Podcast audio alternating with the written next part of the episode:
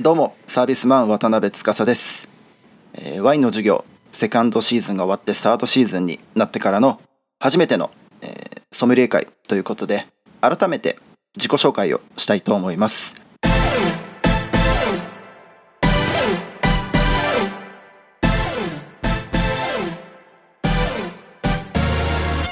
庶民のワイン研究所プレゼンツ。ワインの授業サードシーズン。この番組は視聴者参加型の本格ワインエデュケーション番組です。サービスマン兼ワインディレクターの渡辺司です。サービスマンと、えーソムリエということを仕事に、えー飲食店の経営のコンサルタントを、えー仕事としてやっております。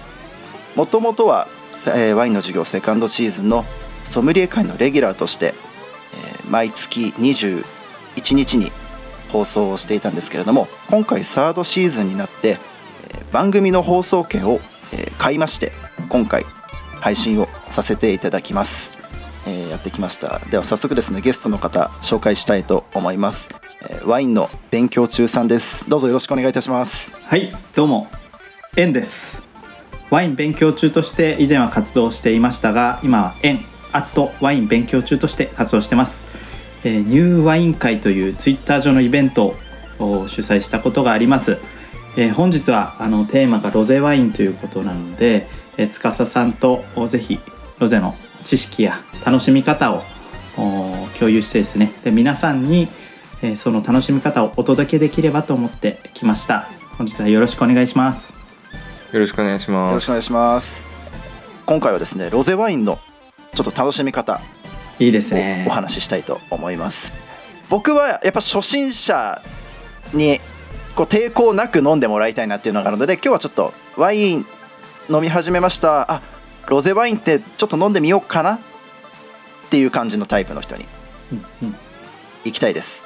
というのもやっぱロゼワインいろいろとね SNS で盛り上がってるのであんま偉そうなこと言うと怖いので優しくこう行きたいと思います。うんうんまあねあの、まあ、じ季節もあってロゼワインがすごく飲める楽しむ時期になったんですけどエンさんははい。ロゼワインは飲みますか、僕結構好きですね。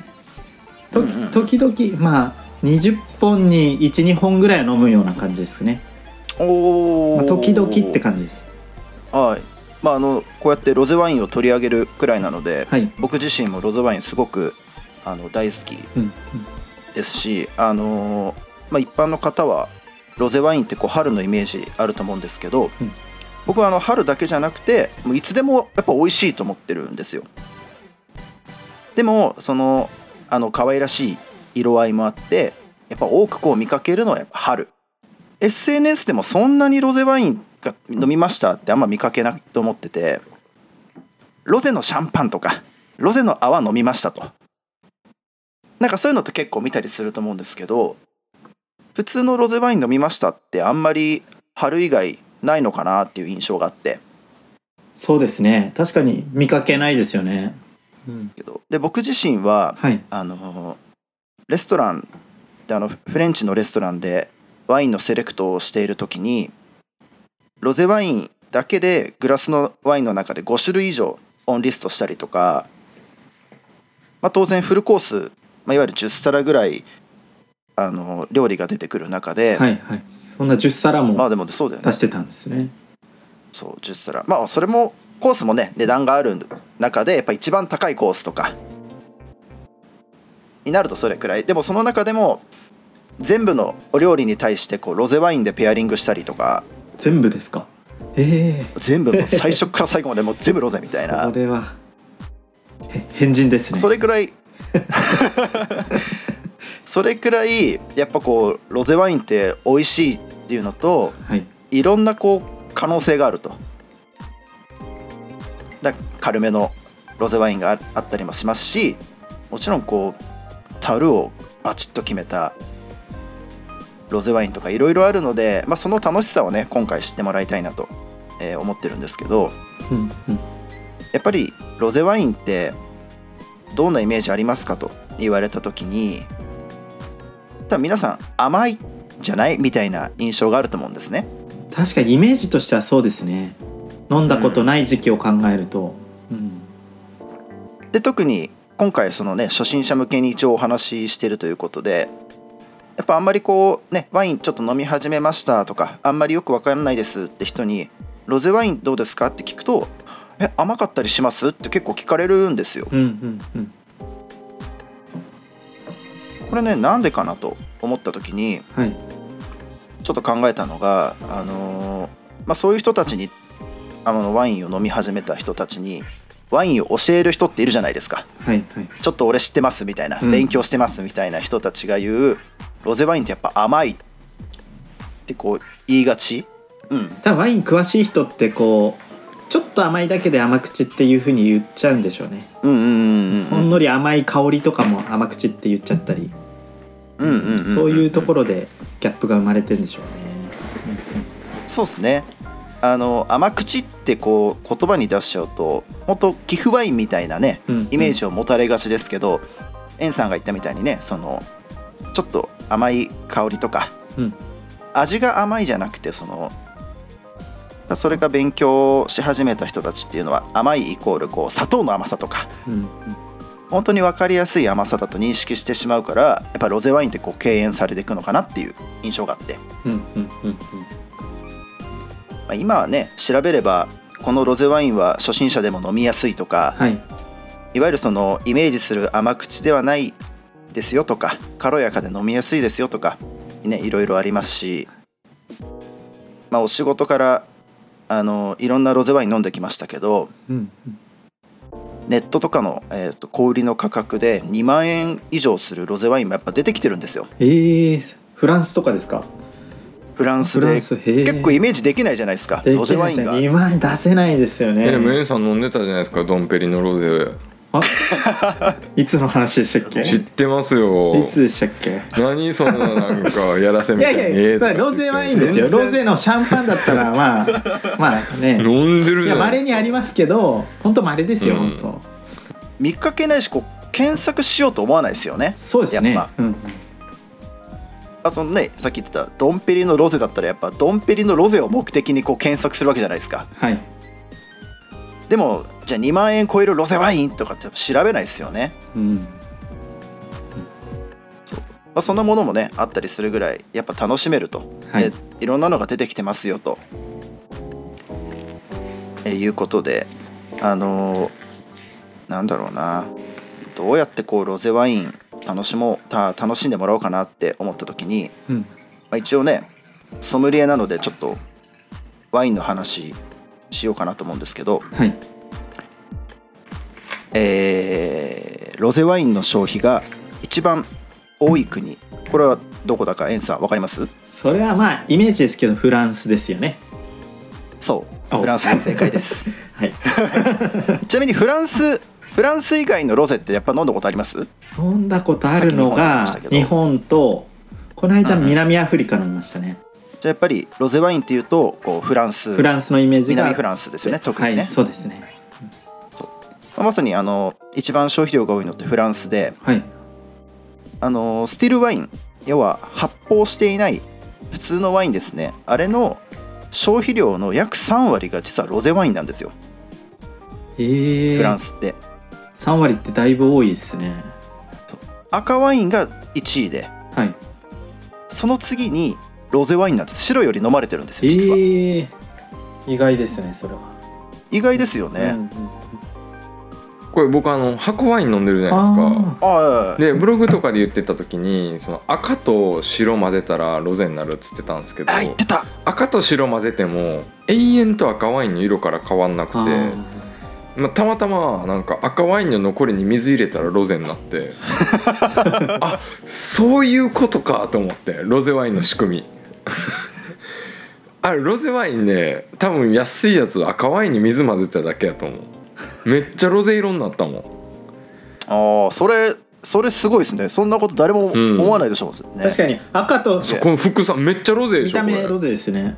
ロゼロゼ。うん、カーテンもロゼや。確かに赤と白混ぜたら赤赤のままな赤でんですよすね多分。赤5白5とか言ったらほぼ赤ですよね、うん、へえこれやわ。水混ぜてるわ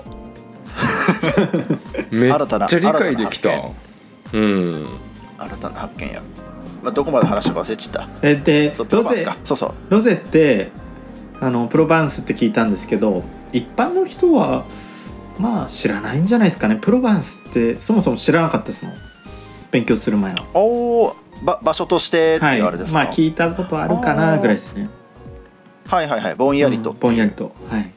あそっかそっか。なるほどねちなみにソムリエ教本だとやっぱロゼワイン南フランスの話とか多分出てくるじゃないですか。出てきます出てきます。そうするとやっぱプロバンスポーンって出てきます。ただ配分としてはあんまりは出てこないんですよね試験の中で。ほうほうほうほうほう、うん。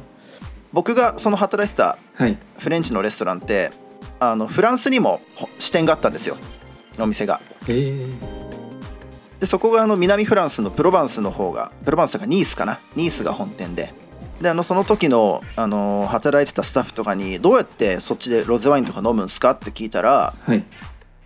あのグラスに氷もバンバン入れてキンキンに冷やして飲んでるって言って。勝ち割りワインみたいな。それぐらいあの気張らずにあのガブガブ飲むものなんですってロゼワイン向こうだとそれくらいこう地域に根付いてるのにどうしてじゃあロゼワインって日本で流行んないんだろうかなと思って。確かにそうですね。そんなガブガブうん。飲む文化ないですよね日本に。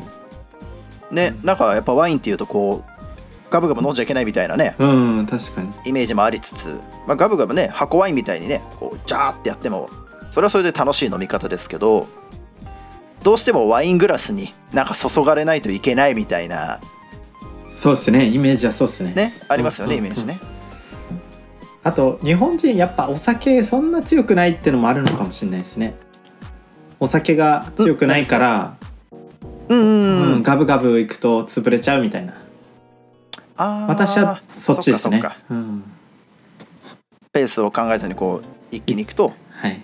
やられちゃうと。そっかそっか。確かに確かに。そうだな。まあそんな感じで向こうでは気張らずねあの気の置けない仲間とこうワイワイワイワイ楽しむのがうん。ロゼの楽しみ方だよっていう感じで言ってたんですけど、ほうほう。じゃあロゼが流行らない理由ってなんだろうなってこう考えた時にあさっきね所長さんも言ってくれましたけどアンジュとかの甘口のロゼあれのイメージがポンって出てきたりもやっぱするんですよね。ほうほう。で僕もワイン勉強し始めた時ってやっぱこうロゼワインって甘いって勝手に思ってたんですよ。なんかワインがそんな得意じゃない人とかがそれでもちょっと飲めるような感じ？飲み慣れてない人が飲めるワインってこうなんだろうってなったらロゼワインのあのロゼダンジュちょっと甘口のやつ。っていうのが印象があったんですけどじゃあそれが今だとねロゼワインだけのあのコースのペアリングをしたりねお店のグラスワインのリストでじゃあ5杯以上5品以上か。あのロゼワインを出すほどこうロゼワインって美味しいなと。こんなに美味しいワインってなんで流行んないのかなってやっぱ思うわけですよ。うん。うん甘い以外に何か要因があるのかなと。はい。で行き着いたのがロゼワインって味の分別を伝えるのがすごく難しいだなと思って。それすごくわかりますね。品種とか違くても、品種の違いが分かりづらかったりなんか全部同じように感じてしまうようなはありますね、ロゼはロゼでしょみたいな感じで、うんうん。これ例えば白ワインだったらじゃあ本当にこうキリッとしたすっきりとした味わいの白ワインとか反対にあの樽がしっかりと効いたあの濃いね白ワインとかこう差がわかるじゃないですか。はい。で赤も同じでボジョレ・ヌーボーみたいなねこう渋みの少ない軽やかな飲みやすいワインとでもタンニングもギシギシのいわゆるこうフルボディですみたいな赤ワインってこう、それも差がわかるじゃないですか。はいはい。でもロゼワインってやっぱ難しいなと思って。うん。なんかこうやっぱ僕も飲食店食べに行ったりとか後輩とかあの、ま、クライアントとかにロゼワインはいちょっと飲んで感想言ってみてくださいって言うとロゼワイン飲んですっきりしているとか。うん、よく聞きこれますね。さっぱりしてますねみたいな、うん飲みやすいです。うん。うん、うん、ありますね、軽くて爽やかですみたいな。うんうんうん、それ同じ全部そういう説明するのみたいな確かに自分もそうなっちゃいますねうん。うん。っぱそう非常にこうあやふやな感じで説明になっちゃうん。ですよねうん。でもあのさっきもねちょっとお話に出しましたけどあの2万円以上するロゼワインだってあるわけですよ、はいね、樽を効かせたロゼだってあるし他のワインみたいに本当に個性豊かで最近ねあのあんまり僕らプロ向けの試飲会とかってできないんですけど、はい。例えば試飲会に行ってもロゼワインって本当に少ないんですよ。例えばそのインポーターがいてたくさんワイン持ってるわけじゃないですか。赤白とか。いろんな国の持ってるんですけどロゼワインって本当に少しなんですね。多分全体の30%もないんじゃないですかロゼワイン扱ってるってへえうん。え全世界の割合のワインの比率からして出てきてる割合とかはどうなんです？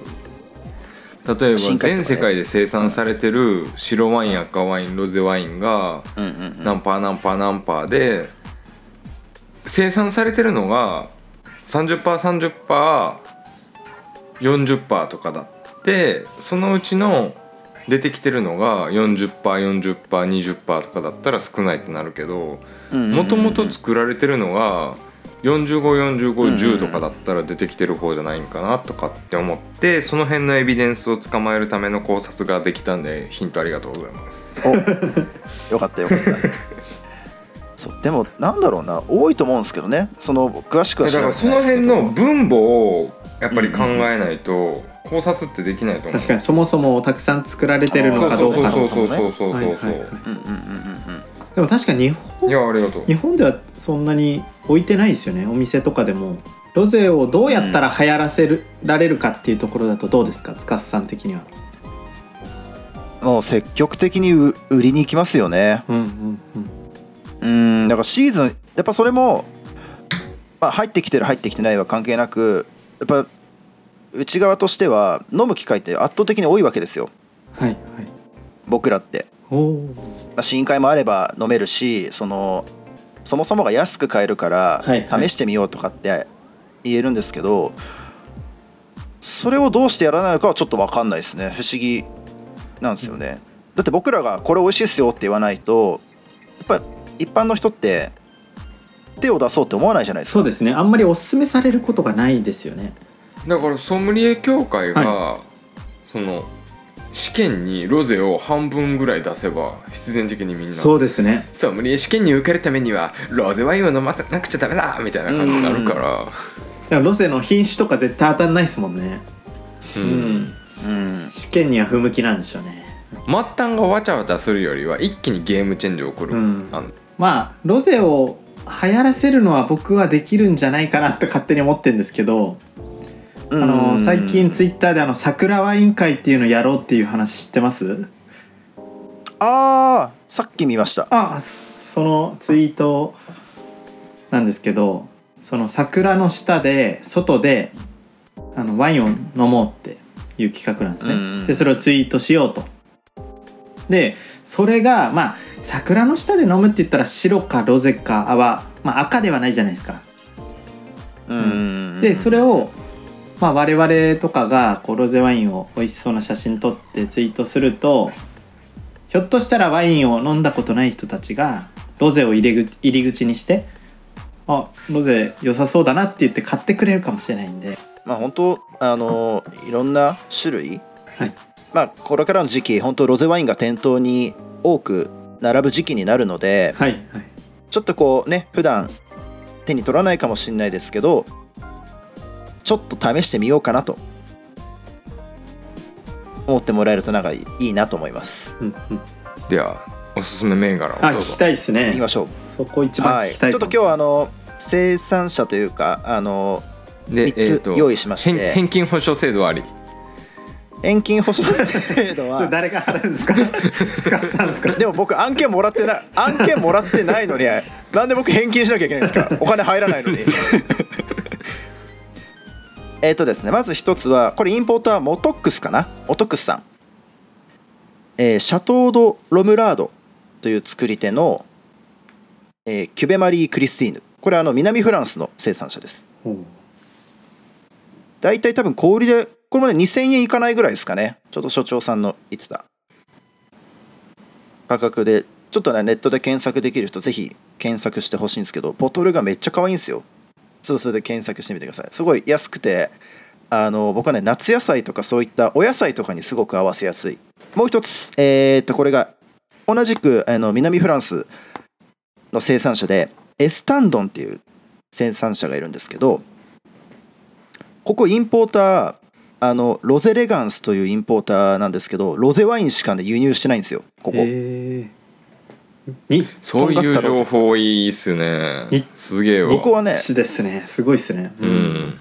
本当にロゼしか扱わなくて僕もあのーまあ、ちょっと仕事で面白い。やっぱロゼしか輸入しないって多分初めて皆さん聞くと思うんですけど、はいはい。うんうん。で最後は、えーボルドーこれは聞いたことあるかな。ドメーヌ・ド・シュバリエ。やっぱちょっと高いじゃないですか。高いというか、まあね一応あ格付けすげえなと思うんですけどね。ロゼワインで3000円で格付けシャトーのねあのクオリティが楽しめるってそう考えると安いですねこれちょっと飲んでもらいたいぜひ。うん。すごい安いと思います。はいはい。でロゼって大体価格そんくらいじゃないですか、はい。やっぱイメージって。はい。1000円から3000 2000円円ですからみたいなそのあたりで買えるので。でやっぱ有名どこなんで多分、はい。買おうと思ったらすぐ買えるのかなじゃあこの後検索したら多分はいこの後検索してみます。僕もおすすめちょっと言っていいですか？最初にも言ったんですけどあぜひぜひぜひ。僕は日本と南アフリカの最近飲んだやつ美味しかったやつで、日本だったら、えー、秋保ワイナリーさんっていう宮城県のワイナリーさんのロゼワイン。これはすすごく綺麗な酸で食事にも合うと思います。秋湯ってあの春夏秋冬の秋とと保険の方ですかね保険の方ですよねはい。で温泉とかのとこですね。温泉が有名なところなんですけど。あうん。それはおすすめなんでぜひもしよかったら。これ案件じゃないですからね。僕のおすすめです。もう一つが南アフリカのあのー直高さんのところで買えるんですけど、はいはい。ウェホフっていうあのメーカーですかね。ブランド化があってそこのロゼ美味しかったですよ。それはあのグラスちょっとくるくる回しちゃってこう香るとすごいいい香り いい香りするんですよ。いや本当ですよ。いやびっくりくるくる回しちゃって。くるくる回していや俺も飲んでるあ飲んでるけど。あれすごい香り良かったですね。あれ今売ってないでしょ？えもう売ってないですか、いや分からん。売ってたらみんなラッキーかな、うんあれ美味しかったです。じゃあ次僕のおすすめあおのロゼいきます。おあー。あのうわこれ飲めねえって思った赤ワインに水混ぜてください。あの飲めるロゼになりますんでおおそうおすいうすめのロゼワインってそういうことですね。赤ワインの飲み方じゃないですか。いや本当にねなんかうわこれ最悪だなって思った赤ワインに水混ぜたら全然いけます。へえ綺麗なロゼになります。おー。もうしもう視聴者の方がもう吹いてますよいやでもこれ本当にそうですもん。やっぱね否定されるのってこう一時的なダメージでかいですけどあじゃあこう考えてるからこうやってアプローチしようとかって全然できるからやっぱ誰かとセッションするってすごい大事だな大事そうっすですよね。ね改めて思いました一時的に逆にダメージがあった方が成長できるというかさ、うんうんうん。なんか違うこの切り口見えるっていうのはやっぱでかいですよね。確かにあの、うん全部そうだねそうだねだと何も生まれないですよね。うんうんうんうんうん。うんうんうんいや楽しかったですよ。そんな僕のポッドキャストのうん。敏感力ぜひそんなダメージを受けた人の気持ちが書いてありますんで。な宣伝何でしたっけ？ガンガン入れていきましょう。覚醒剤でしたっけ？覚醒剤。でしたっえ？け覚醒剤でしたっけ？学生じゃないよ。違うよ。敏感になれないよ多分。もっと鈍感ですよそれ。まあそんな感じかな。大丈夫ですか？はい。あ僕喋りたいこと結構喋れましたね。で楽しかったです。まあそんな感じで、えー、と本日のお相手は井原大河と、円ワイン勉強中と。渡辺司でした。ありがとうございました。ワインの授業サードシーズンは不定期配信です。番組への参加方法などは概要欄のリンクからご確認くださいませ